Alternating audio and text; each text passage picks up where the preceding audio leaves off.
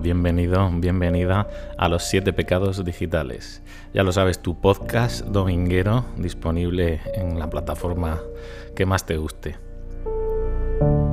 Bueno, episodio número 9 ya, eh, nos vamos acercando al final de la temporada y, y me gustaría hoy tener un viaje alucinante contigo al espacio, al espacio profundo, porque de eso va la temática de hoy.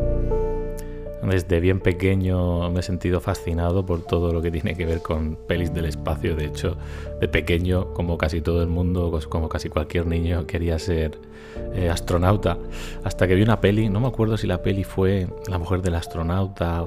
era una peli en la que el astronauta cuando volvía a la Tierra no había nadie. Era como que volvía a una Tierra distópica, abandonada y se quedaba como el único hombre sobre la faz de la Tierra.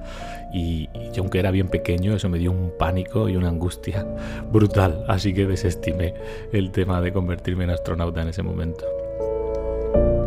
Pero bueno, no por eso he perdido mi curiosidad eh, por, levantar la cabeza ¿no? al cielo por las noches y, ver lo que hay más allá. Eh, y por eso hoy las recomendaciones van a ir todas en, base a ese profundo abismo negro. Ya sabes que en este podcast todos los domingos sobre la hora de la siesta te voy a compartir recomendaciones free culturales y de marketing digital, pues por ejemplo libros, películas, videojuegos, temas musicales, series y siempre os traeré eh, pecadores digitales invitados, ¿no? Un profesional que recomiende que me haya influenciado, incluso herramientas de marketing digital que también me hayan modificado o mejorado mi manera de trabajar de alguna manera. Soy Iñaki Tobar, soy CEO de la agencia SEO Webpositor y te doy la bienvenida a este confesionario digital. Los siete pecados digitales, Baiseo Mental. Dave, I've wondered whether you might be having some second thoughts about the mission. How do you mean? Rumors about something being dug up on the moon. Open the pod bay doors, please, Hal. I'm afraid I can't do that. What are you talking about, Hal? This conversation can serve no purpose anymore.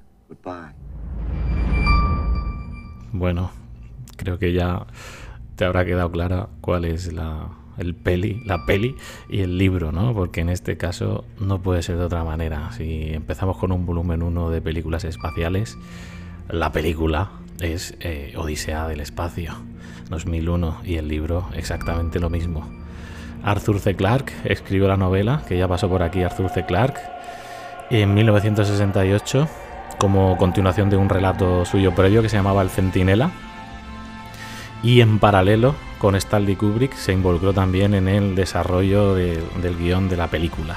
Entonces ambos, película y libro, salieron en 1968 haciendo una pareja maravillosa que se complementa la una a la otra y que es imprescindible, no solo recomendable, que las consumáis así para verdaderamente entender la grandiosidad de esta obra.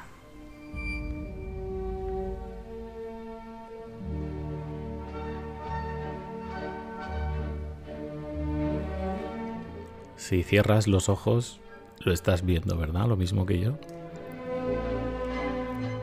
Esas asombrosas naves espaciales para una película de 1968, repito, danzando literalmente en el espacio de una manera sobrecogedora, más aún si, habéis tenido la oportunidad de ver el, remake remasterizado que se hizo eh, hace unos pocos años, 2018 creo que salió, un remake pues especial edición 50 aniversario donde está restaurado todo en calidad hasta 4K, increíble, tanto de audio como de sonido.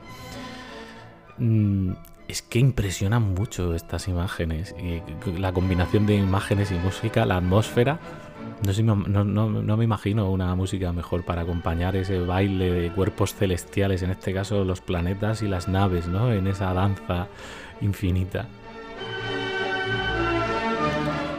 Y es que la, apertura de la peli, aunque nos deja un poco desplazados, ¿no? A más de uno con esa escena de los ancestros del hombre, ¿no? Del mono ahí dándole a los huesos para arriba y para abajo, así hablaba Zaratrusta, que me, me, me he quedado con la ganas de, de ponérmela de fondo. Em, aunque empieza así un poco eh, que te deja descolocado porque dices, bueno, madre mía, una película del espacio y de repente estoy viendo aquí esto que parece de la prehistoria y, el, y, culmina con ese monolito negro, ¿no? Cómo aparece y cómo modifica el, comportamiento del ser humano. Eh, y luego de repente pasamos a este cambio tan radical ya del futuro puro y duro, de ese futuro puro y duro que, que el visionario Arthur C. Clarke reflejaba en sus novelas también. Y es que Arthur C. Clarke en esta novela es, prácticamente un, profetizo, un profetizo, porque es, vamos, ni Julio Verne hacía predicciones tan buenas. Aquí estamos hablando de que en 1968, que todavía no había llegado, ojo, el hombre a la luna, y Arthur C. Clarke ya planteaba ideas sobre, sobre satélites espaciales, sobre los medios de comunicación digitales, sobre las propias redes sociales. Hay, hay, hay momentos en los que incluso están hablando como de feeds RSS, de lo que sería hoy un feed de noticias digital que la nave recibe para ir viendo qué está pasando en la Tierra. Realmente visionario. Pero os decía que eh, la película complementa al libro y el libro a la película por una buena razón y es que em, la película si la ves sola y no has leído el libro se te, van a quedar, se te van a quedar muchas lagunas, vas a pensar esto es un viaje de LSD y nada más. Y si te lees solo el libro, a no ser que tengas una imaginación portentosa, también te vas a perder parte de la magia, ¿no? Porque al, darse ese extraño caso, esa extraña coincidencia raras veces vista en el cine, ¿no? De que el autor del libro y el director estén congraciados, Em, realmente vivimos una experiencia brutal, ¿vale? cuando, está, cuando estás viendo la película y hay alguna escena que no estás entendiendo, inmediatamente te viene a la cabeza el libro para completártela y complementártela.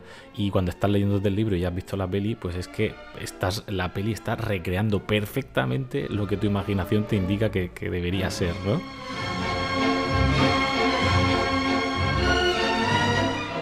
En fin, el argumento casi casi que es lo de menos, aunque a mí me encanta, ¿no? Porque esto es más bien un espectáculo audiovisual y un viaje alucinante al fondo de muchas cuestiones, ¿no? Humanas, metafísicas, filosóficas y también pues un primer descubrimiento y acercamiento al mundo de las inteligencias artificiales y también de las inteligencias extraterrestres.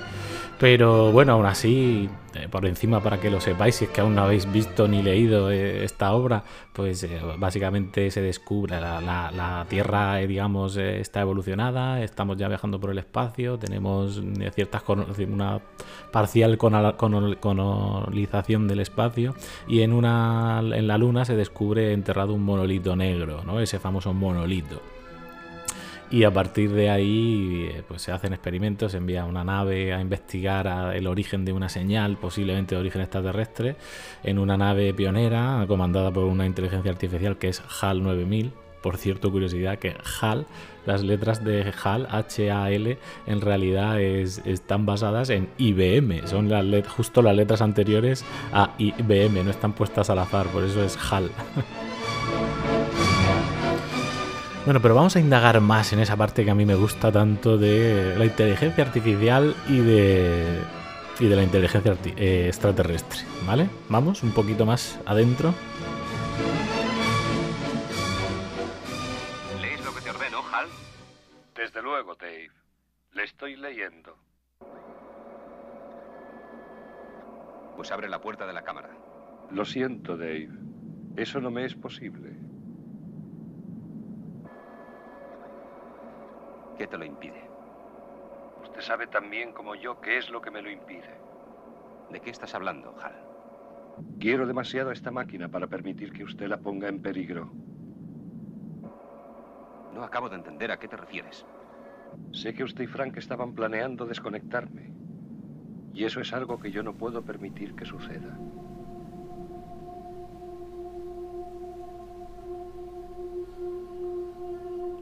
Estos diálogos con Hal, que aquí llegan a, su clímax, sin destriparos nada, a los que no lo hayáis visto todavía, eh, eran igual de magnéticos como desconcertantes. Porque sin duda estamos ante la primera vez que, en la historia, ¿no? Que se ve en, una película, pues la relación con una inteligencia artificial, ¿no? Con lo que serían nuestros asistentes eh, de, como Google Home o Siri, ¿no? Etcétera, hoy en día. Aquí, de verdad, comandando una nave, como luego tantas veces hemos visto en tantas películas, ¿no? La inteligencia artificial central que controla todo, eh, todo nace de aquí, de esta peli y de esta relación. Y vaya manera de empezar, o sea, por la puerta grande, como siempre, eh, la inteligencia artificial que se revela contra su creador.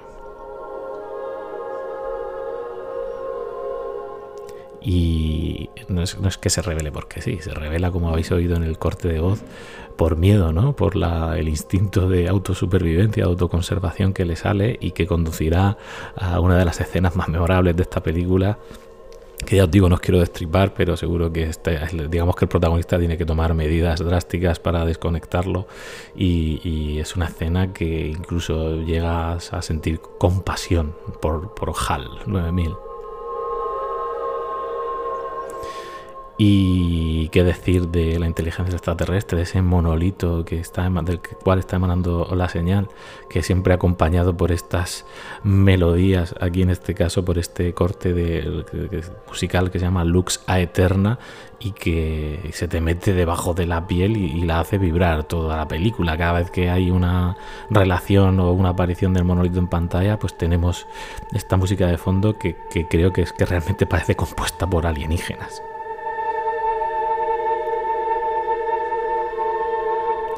Sin duda la peli mm, no te deja indiferente, sobre todo en su tramo final, donde se desencadena una serie de, de circunstancias y acaba todo en un viaje, como os decía antes, más de uno lo tomará como un viaje psicodélico pero que es, un viaje al espacio continuo, tiempo que une el presente, el pasado y el futuro de la raza humana.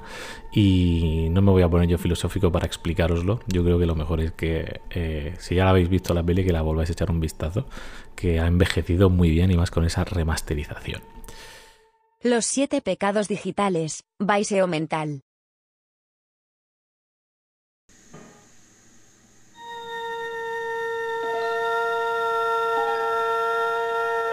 El espacio, la última frontera.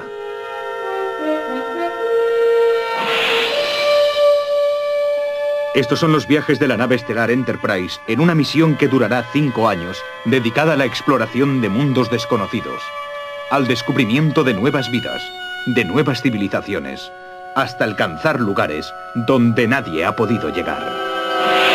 Star Trek De verdad que me iba corriendo a ponérmela otra vez entera la serie del principio. Gracias Netflix por haberla traído por fin a, tu catálogo.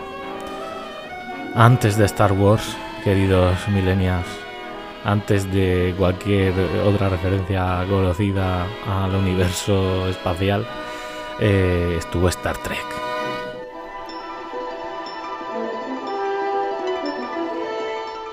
Fue creada por Gene Roddenberry, ya un hombre emblemático que se ha ganado su, sitio en, las estrellas, nunca mejor dicho.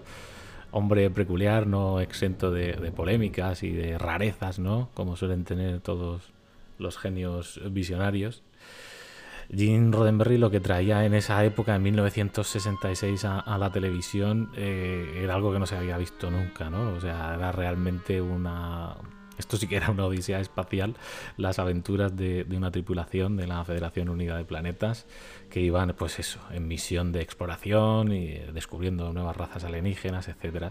Solo el episodio piloto ya es una maravilla de ver para todos los que somos amantes de la, de la buena ciencia ficción contaba con las limitaciones no solo de la tecnología para efectos especiales de la época, sino también de presupuestarias, sobre todo en los inicios. Entonces hay, hay, ciertos toques de cutrez, pero que se ven con, simpatía total, ¿no? Vistos en la distancia. Eh, bueno, para que os hagáis una idea, eh, la serie, una de las cosas que la caracteriza son los, los, teletransportes, ¿no? Fueron los primeros en hablar de teletransportar, ¿no? Scotty, teletransportame a la superficie. Y esto no fue más que un truco para ahorrar pasta porque no había presupuesto para hacer elaborar escenas de aterrizajes en los planetas. Entonces se lo ahorraron todo con el tema este del teletransporte, que era más que era un, efecto muy sencillo en pantalla y listo, aparecían ya directamente en el decorado bueno, las puertas hidráulicas, eh, le faltaba un tío por detrás haciendo el, ruido, ¿no? Eh, se movían, se accionaban manualmente, personas que estaban corriéndolas y descorriéndolas. Pero, o sea, no todo es malo. Al revés, por eso la estoy recomendando como una serie absolutamente de culto. Es cierto, sí, a mí claro que me gusta Star Wars. ¿Cómo no me va a gustar? De hecho, yo vi Star Wars y lo descubrí mucho antes que Star Trek.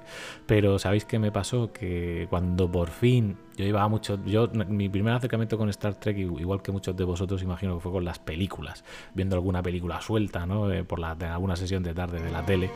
Y claro, yo ahí me quedaba flipado. O sea, ver los Klingons, ver agujeros negros que se tragaban naves, ver un Voyager 5 convertido en una inteligencia artificial asesina, eh, en fin la ira de Khan, que os vamos a decir de esa pelis y que podríamos hacer, y de hecho haremos un monográfico solo dedicado a pelis de Star Trek eh, que merezcan la pena. Pero es que esto es el comienzo de todo. ¿Os acordáis cuando hablamos de, Al final de la escalera, la película de terror? ¿Os acordáis que os decía que todo, todas las películas de terror posteriores a ella, eh, de alguna manera bebían, se inspiraban o directamente copiaban, ¿no? Eh, aquella. Pues esto pasa a tres cuartos de lo mismo. O sea, cualquier argumento de ciencia ficción, de naves espaciales y de lo que tenga que ver con relaciones con extraterrestres, con inteligencias artificiales, ya lo trataron en Star Trek. Qué imaginación tenían los guionistas. Y es que esto era la base fundamental de toda la serie, los guionazos.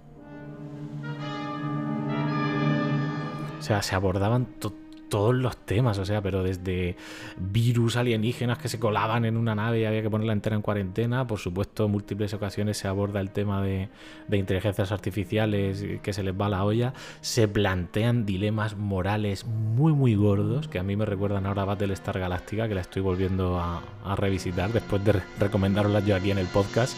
Como buen pecador digital me he puesto a verla ahora que la han estrenado Amazon Prime. Ahí os dejo ese recordatorio rápido. Pero bueno, como os decía, eh, Star Trek fue precursora y visionaria a la hora de plantear pues, dilemas de todo tipo. ¿no? Hay un episodio que se llamaba Pan y Circo, en el, en el que visitaban un, planeta similar a la Tierra y en el que había eh, eh, espectáculos tipo Gran Hermano, pero de, violencia, ¿no? de presos, ponían a presos a pelear y a lucharse y a matarse entre ellos. ¿Verdad que esto suena de la peli de Arnold Schwarzenegger y de otras tantas que hemos visto después? O sea, mm, de verdad que cada episodio era, era un regalo con alguna idea original es verdad que hay cosas que ahora huelen mucho, ¿no? Después de tantos años. No solo por el apartado técnico que os decía, sino también por el apartado cultural. Eh, en aquella época, en Estados Unidos, pues en los años 60, a finales de los años 60, había un machismo muy brutal, ¿no? O sea, una mujer sexualizada a lo bruto. Y cualquier apariencia, aparición de una mujer en escena en Star Trek era, era siempre eh, em, sexualizada, ¿de acuerdo? Eso tenerlo claro. Lo que pasa que, bueno, pues ahora con la distancia se ve de otra manera. Eso sería impensable verlo así hoy en día, no sé que fuese en una parodia. Aquí no era parodia, es que era así, ¿no? Teníamos a la comandante Ujura, que por cierto, de las primeras veces que también se metía el tema diversidad racial en una serie así a lo bruto, Ujura tenía un papel muy protagonista, pero, vamos, iban todas monísimas de la muerte, súper, eh, pues eso, sexualizadas. Se notaba un machismo por debajo gordo. Ya os digo que ahora, visto eh, con todo el tiempo que ha pasado, pues estas cosas creo que hay, que verlas también con otro tamiz, pero tenerlo claro cuando os adentréis, que os encontraréis con muchas escenas de este tipo. Misterio, eh, violencia, efectos especiales combinados los malos con los buenos. Hay una, hay, o sea, la versión que tenéis en Netflix está remasterizada con algunos efectos especiales, digamos, mejoradillos, ¿no? Aunque se sigan percibiendo como naves ahí de plástico volando sobre un fondo de cartulina negra pinchado. Eh, en algunas escenas, eh, sobre todo el episodio piloto, que merece mucho la pena, como os digo antes, verlo. Pero pero da paz en el alma también verlo. ¿Eh? ¿Por qué no decirlo? O sea, eh, para mí cada vez que me sumergí en uno de estos episodios, que por cierto fueron tres temporadas, eh, setenta y pico episodios en tres temporadas, ahí nació todo el mito de, Star Trek y sus pijamas maravillosos que servían de uniforme. era realmente evadirte, ¿no? Que es lo que siempre os digo que van buscando estos pecadillos digitales, pues daros formas de evadiros un poquito del mundonal eh, del mundanal ruido en el que estamos metidos, ya sea de trabajo, de noticias, de, de malos rollos, y para eso cumplía su función totalmente. De hecho, Jane Roddenberry pues, basó todo esto también en su gusto por, eh, las civilizaciones antiguas, por el western. Veréis muchos episodios de western. Veréis muchas veces en los que la tripulación se baja a civilizaciones similares a la humana. También, obviamente, para, era para ahorrar, porque era más fácil que las civilizaciones fuesen todas de tipo humanoide, ¿verdad? Para tener, no tener que, crear muchos efectos especiales de disfraces de alienígenas. Y, que incluso yo creo, esto ya no lo he comprobado, ¿eh? pero hay muchísimos episodios que ya os digo que tienen referencias como a los dioses antiguos, a Zeus, a Grecia, ¿no? Y los relacionan con entidades alienígenas, que siempre resulta muy interesante. Y y cuando pasa esto, parece que los decorados sean decorados que están reutilizando de otras pelis, ¿sabéis? De otras pelis y otras series de la de época. Y dice, bueno, hoy de que hacemos el episodio. Vamos a, mira, tenemos por aquí un escenario de Grecia. Vamos a inventarnos una historia con algún dios griego que, resulte ser una inteligencia alienígena. ¿Sabéis? Me parece que había bastante de esto. Bueno, y una de las cosas que sentaron cátedra sin duda son los efectos especiales de sonido que estabais escuchando de fondo. O sea, todos tirorís, pop pips y todos los sonidos que aún hoy en día nos, nos acompañan a muchos frikis en nuestros teléfonos móviles.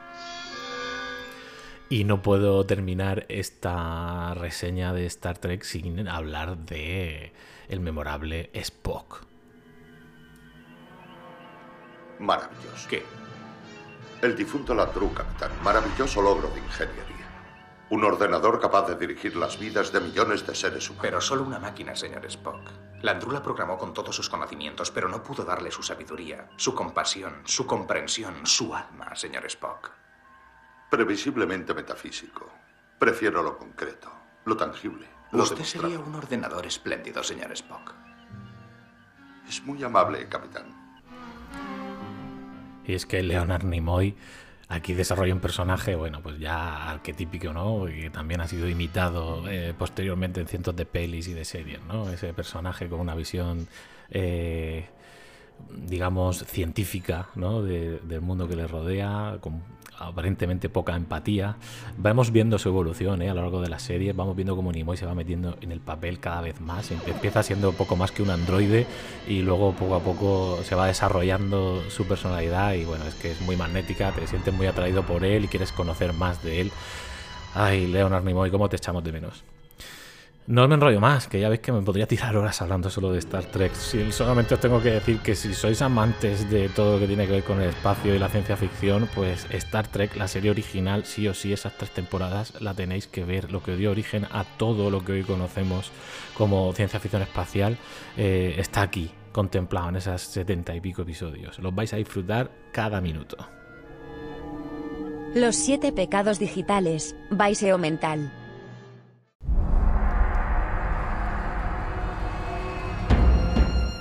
Bien, vamos con la sección semanal para pecadores digitales invitados, porque ya sabes que este programa también es para ti.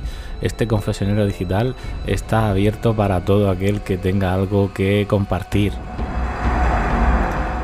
por favor envíame tu pecado digital. Lo puedes hacer eh, buscándome en Twitter como arroba somental, directamente en mi blog, somental.com o en cualquiera de las plataformas en las que está el podcast publicado, que es todas, pues iBox, Apple, iTunes, Store, Spotify, por donde quieras, si quieres, me puedes encontrar y yo estaré encantado de compartir aquí también tu pecado digital. Ya sabes que en redes sociales nos puedes seguir y comentar cada episodio o darnos directamente tus recomendaciones por ahí, ¿no? El hashtag es pecadores digitales.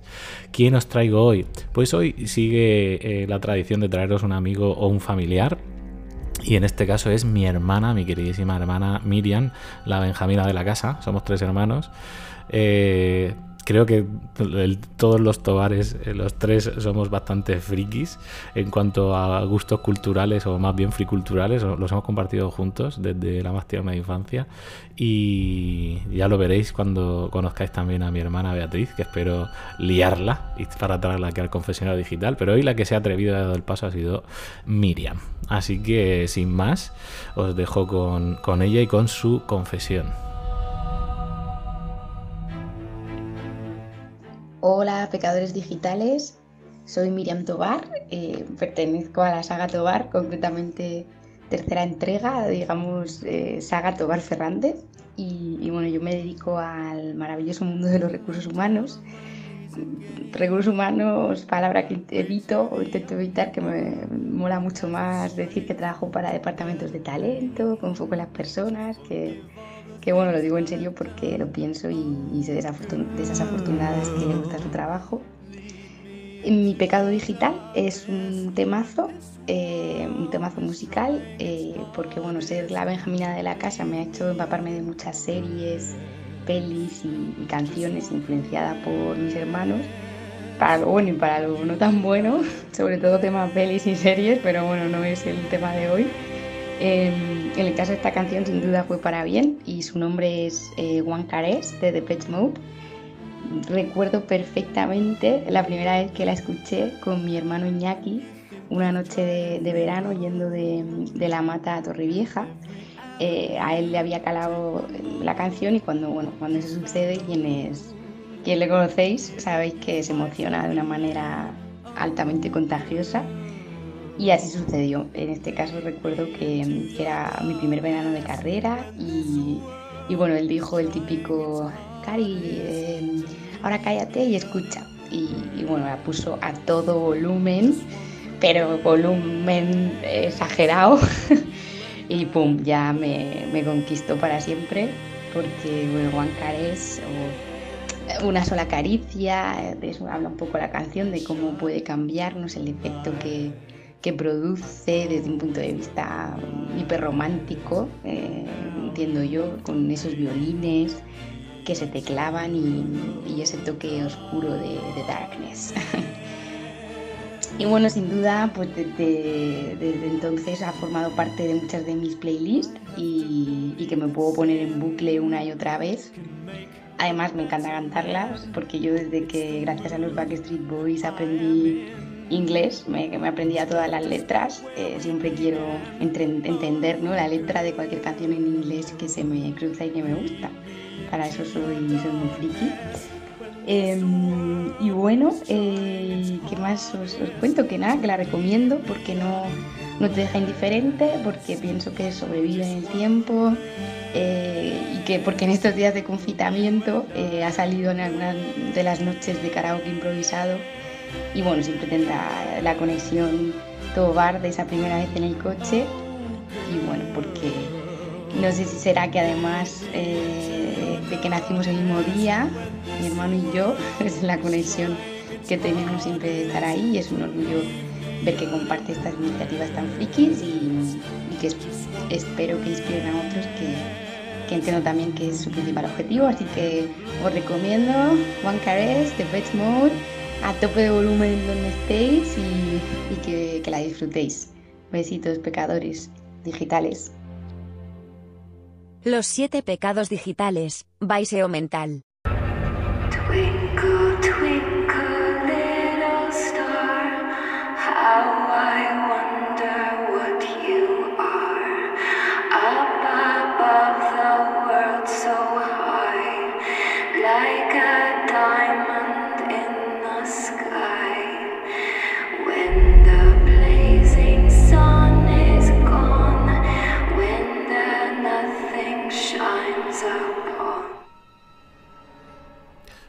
Con ese canto infantil tan espeluznante, nos, nos regalaban el tráiler de Dead Space. Dead Space, juegazo estrenado por Visceral Games, hoy tristemente desaparecidos, absorbidos por la maquinaria de Electronic Arts. Pero bueno, esa época, 2008, mm, se marcaban un juegazo de verdad que todavía acompaña mis peores pesadillas y las de mi mujer, Ruth, que también lo jugó conmigo en esa época. Lo jugamos juntos en PC, con los gráficos a tope y... Madre mía, qué recuerdos esta música de fondo. y todo. O sea, si hay una palabra para definir este juego es atmósfera. Se crearon una atmósfera, unos graficazos, unos efectos de luces, de sombras, de humo. Recuerdo todavía la primera vez quedarme boquiabierto viendo el humo paseándome por la nave. Y es que la, premisa del juego es relativamente sencilla, ¿no? Pues es una nave de rescate que va a interesarse por una gran nave minera, el USG Ishimura nombre emblemático ya, el USG Ishimura que llevas pues lo típico, ¿no? Varios eh, eh, semanas sin, establecer contacto con ellos, entonces se envía una patrulla de rescate a investigar y ahí vas tú, Isaac, Isaac Clark, ¿vale? Que vas eh, como ingeniero, ¿no? Especialista pues en reparar cosas y vamos, un hombre duro. Y yo no sé vosotros, pero a mí cuando el argumento se centra en ir a investigar una nave abandonada, ya sea un barco en el mar o mejor aún una nave espacial abandonada, ya solo ese argumento ya mola, ¿verdad? Es como ir a investigar el, barco fantasma ¿Qué habrá pasado aquí dentro? ¿Por qué llegamos y no hay nadie en el puerto de carga para recibirnos? ¿Por qué no hay comunicaciones? ¿Por qué veo rastros de sangre en esa pared? Porque ahí está escrito con sangre, hay que cortarles las extremidades primero.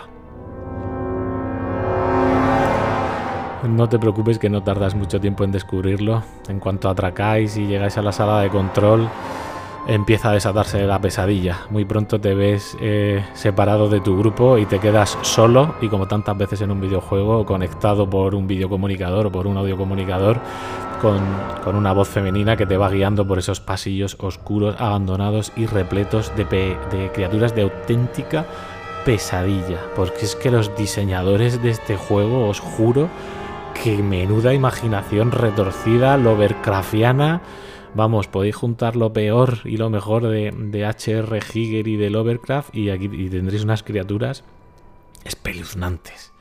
Espeluznantes. El juego se caracterizaba, aparte de por esos graficazos y por ser un shooter en tercera, persona, eh, se caracterizaba por un gore eh, brutal. Es decir, las criaturas tenían mil maneras distintas de matarte y no te preocupes que las llegabas a ver todas, porque ya se lo curraban ellos para que no, para que tuvieses que morir muchas veces y ver esos fatalities, ¿no? De criaturas, pues de, de cortarte la cabeza, a atravesarte el pecho con sus tentáculos picudos, a directamente enroscarse alrededor de tu columna vertebral de dentro y partirte por la mitad. O sea, estamos hablando de ese nivel, ¿no? Muy escalofriante. Y sin duda, muy escalofriante también, y gran parte del éxito del juego es esta banda sonora que me está acompañando en el fondo y los efectos atmosféricos de sonido y, y todo. O sea, desde la propia respiración de Clark, no, no había casi interferencias en pantalla, es decir, tú, la, referencia visual de la vida del personaje era realmente en el traje que llevaba puesto una barra de luz en el traje por atrás. Mira, escenas de, pavor, de pavor, de salir corriendo y decir, por favor, no puedo jugar más hoy. O sea, mis nervios no pueden con más absorber más de, de Dead Space hoy. Luego incluso hay novelas gráficas que han sacado, cómics, películas manga. Yo he devorado todo. Eh, hay un par de secuelas de Dead Space 2 que es maravillosa. La 3 he de confesar que no he jugado todavía. No me he encontrado con el momento anímico de volver a sumergirme en una pesadilla con Isaac Clarke. Eh, pero sin duda lo acabaré haciendo antes o después, y más sabiendo que tiene un modo cooperativo en el cual te puedes enganchar con un colega y bueno, pasar por este infierno juntos. Así que ahí mi recomendación para ti, si te gustan los juegos del espacio, de sentirte solo, de experimentar por primera vez en un videojuego, por lo menos que yo recuerde, la gravedad cero real del espacio, la soledad y el miedo devastador de estar en una nave abandonada, que no lo está tanto, porque luego estás acompañado a cada rincón. Sin duda Dead Space te va a gustar. Los siete pecados digitales, Baiseo mental.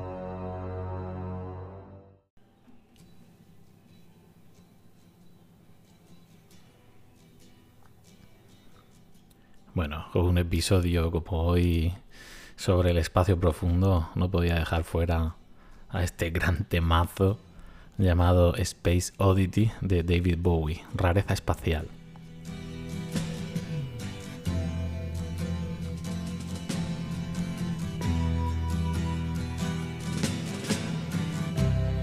Ground control to Major Tom. Es una, una canción súper evocadora y que tiene mucho sentido en la época que fue lanzada, que también fue en 1969. Fijaros que las fechas que estamos barajando hoy están todas agrupadas ahí entre 1966 y 69, está todo. De hecho, David Bowie eh, con esta canción lo que pretendía era que se sincronizase de alguna manera con, con la llegada de la, del Apolo 11 ¿vale? a la Luna. Y en, él, en la canción lo que está narrando son las aventuras o más bien de desventuras espaciales del Major Tom, ¿no? del Mayor Tom, que es ese, astronauta que, han mandado al espacio en su bote de hojalata, como él le llama en la canción, y que en un momento dado pues pierde la, va perdiendo la comunicación con Tierra y tenemos momentos tan épicos como este.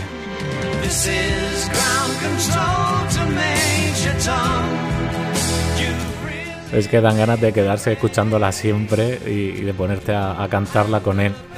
Eh, la película no solo narra el viaje físico del, mayor Tom a, las estrellas, sino su propio viaje interior, ¿no? Una vez que desconecta, pierde la conexión con, con Houston, ¿no? Con quien sea y, inicia su, propio viaje mental, ¿no? A las estrellas, ¿no? Sin antes despedirse de, de, sus seres queridos. En fin, una canción muy bonita, muy evocadora, incluso romántica, pero sobre todo muy conectada al tema de, del espacio profundo que le daba hoy vida al podcast. Espero que te guste y si no la conocías ya estás tardando en dirigirte a tu plataforma de música favorita a escucharla entera. Los siete pecados digitales, Baiseo mental.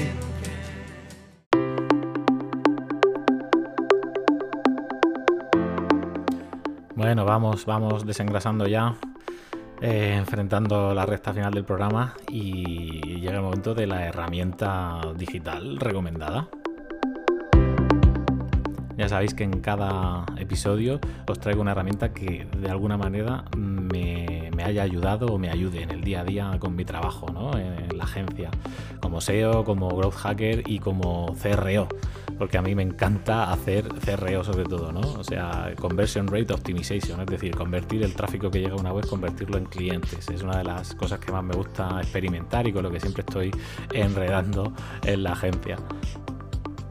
Y para ello, pues una de las herramientas de cabecera que tenemos la gente que, trabajamos e intentamos optimizar el CRO es Hotjar.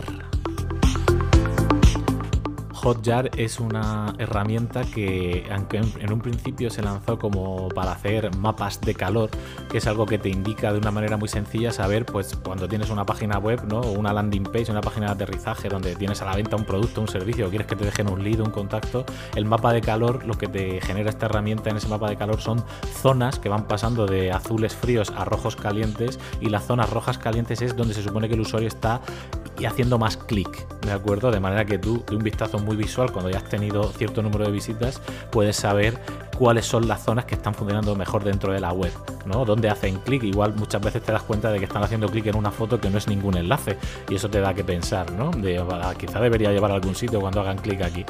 Bueno, todo esto Hotjar a lo largo de los años lo ha ido mejorando y evolucionando y ahora no solo hay mapas de calor, hay mapas de scroll también para saber hasta qué porcentaje de scroll el usuario y bueno, y tienen algo, bueno, puedes hacer seguimiento de los fans, los diferentes pasos para convertir un objetivo en tu web, pero sin duda lo que más me gusta es la grabación de sesiones de usuarios. Vas a poder eh, ver vídeos reales de cómo interactúan los usuarios en tu web, es decir, cómo hacen el scroll ellos, cómo hacen clic, cómo van navegando, ¿no? Por verte una sesión de dos minutos entera de un usuario que ha hecho en tu, cuando llega a tu sitio, eso sí que te da información útil. Y si ya te sientas un par de horas a ver este tipo de vídeos, es cuando realmente vas a empezar a mejorar y hacer cambios prácticos y útiles en tu web. Así que ya lo sabes, Hotjar. Los siete pecados digitales, Baiseo mental.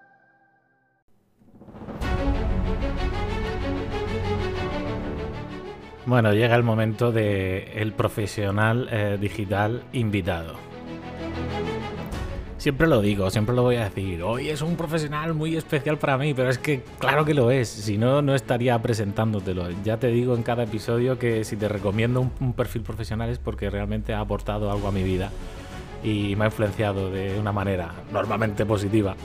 Y este profesional de hoy es eh, Emilio García. Emilio García, todo un portento profesional. Eh, muy joven, yo conocí a Emilio cuando apenas tenía 17 años, no había ni empezado la carrera, lo conocí en un evento y bueno, eh, al poco tiempo lo, conseguimos fichar para la agencia Webpositor y ha sido compañero nuestro durante muchos años, eh, ya teletrabajando con nosotros, al mismo tiempo que se sacaba la carrera con matrículas de honor. Una persona entrañable, cercana, con talento, con creatividad y que realmente mm, aporta al equipo de trabajo en el que se integra. Él es muy conocido en, la escena de marketing digital por su blog de campamentoweb.com y bueno, ahora hasta ha sacado un libro en Anaya Multimedia, o sea, ha sacado ya su primer libro. Se llama Personal Branding, guía para alcanzar el éxito profesional en Internet. Y además ha tenido la amabilidad de invitarme a que le escribiese yo el prólogo, de lo cual estoy súper orgulloso y emocionado. Pero bueno, no me enrollo más. Hoy ha venido aquí también, no solo como profesional, sino como pecador digital. Así que os dejo con su pecado.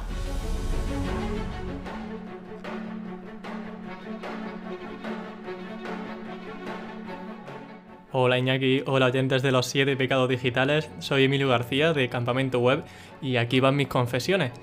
Mi primera confesión, ¿cómo ayuda a mis clientes? Pues sobre todo pensando en estrategias de posicionamiento web basadas a nivel de negocio. Es decir, el SEO no se puede basar en conseguir mil visitas, sino en conseguir mil visitas que conviertan en ventas. Hay que ser, por tanto, muy minucioso con las keywords que se cogen para trabajar en una página web y lo ideal, si hablamos de un e-commerce, es que sean palabras clave que la gente busque cuando tiene la tarjeta en la mano o casi en la mano. Por ejemplo, comparativas, opiniones, comprar lo que sea, X producto barato, todo eso son keywords que tienen un enfoque transaccional, aunque obviamente unas más que otras. Tenemos que enfocarnos en aquellas que tengan más proximidad con, ese, con esa fase final de compra y, cómo no, actuando con ética. Cuando trabajemos con un cliente hay que ser transparentes y decirles lo que hay, que esto no va de posicionar de un día para otro, que requiere de cambios, implicación también por su parte y que al final el que toma la decisión final es Google, no nosotros. Una pasión personal es la guitarra clásica que toco desde los 8 años. Aún tengo partituras de guitarra de cuando estudiaba en el Conservatorio de Música y puedo recomendaros El Capricho Árabe de Fernando Tárrega, la English Suite o Suite inglesa de John William Duarte, o Un día de noviembre de Leo Brauer, que además tuve el placer de participar en el homenaje por sus 70 cumpleaños en el Festival de la Guitarra de aquí de Córdoba. Y mi picado digital es la saga de videojuegos Animal Crossing, un poco infantil, lo sé, porque uno de mis primeros blogs fue sobre eso, cuando era pequeñín, pues fue el detonante de que hoy me dedique al SEO. Fue algo que fue en crecimiento y le debo muchísimo a ese videojuego porque fue como el gran descubrimiento por el que realicé mi primer blog. Aunque debo decir que por ahora eh, mi videojuego favorito es The Legend of Zelda Breath of the Wild, lo ha sustituido, es para Nintendo Switch, que es un mundo abierto fantástico donde se ha renovado por completo la mecánica del Zelda, pero que me ha parecido de lo más acertada, con muchísima más, muchísimo más campo de exploración, tienes muchísima libertad para hacer la historia incluso eh, pasando por las fases que quieras, es decir, no hay una estructura lineal, sino que puedes completar la historia completando las fases según te convenga y bueno, pues tienes muchísima libertad y algo que se agradece muchísimo en un videojuego.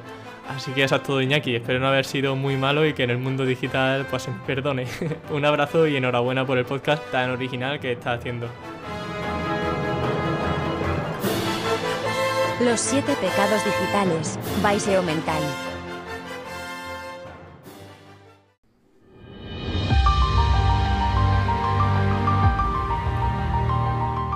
Ah, ha sido intenso, ¿no? El programa. ¿Qué os ha parecido? Espero que en las confesiones digitales de hoy te hayan aportado alguna idea buena, alguna recomendación para pasar esta tarde de domingo o las que estén por venir. Ya sabes que ese es el objetivo del programa. O sea, eh, no dejarte pensar a la hora de elegir tu próximo libro, tu próximo videojuego, tu próxima peli, tu próxima serie, o si estás metido en el maravilloso mundo del marketing digital, al que yo tengo suerte de pertenecer, pues, ¿por qué no? Tener también herramientas que las que echar mano y profesionales en los que apoyarte. En fin, ya sabes que me encantaría que contar contigo también como pecador digital invitado en el siguiente programa. Busca, búscanos en redes sociales con el hashtag pecadores digitales, búscame a mí en Twitter como arroba en mi blog seomental.com eh, en cualquier plataforma de podcast. Ya sabes que cada domingo a la sagrada hora de la santa siesta aproximadamente vas a tener publicado un nuevo podcast. De verdad, muchas gracias por estar ahí, episodio tras episodio. Déjame por favor tus me gustas, tus comentarios, dame fuerzas para seguir. Aquí Iñaki Tobar se despide y cuelga la sotana de confesor digital hasta el domingo que viene. Adiós.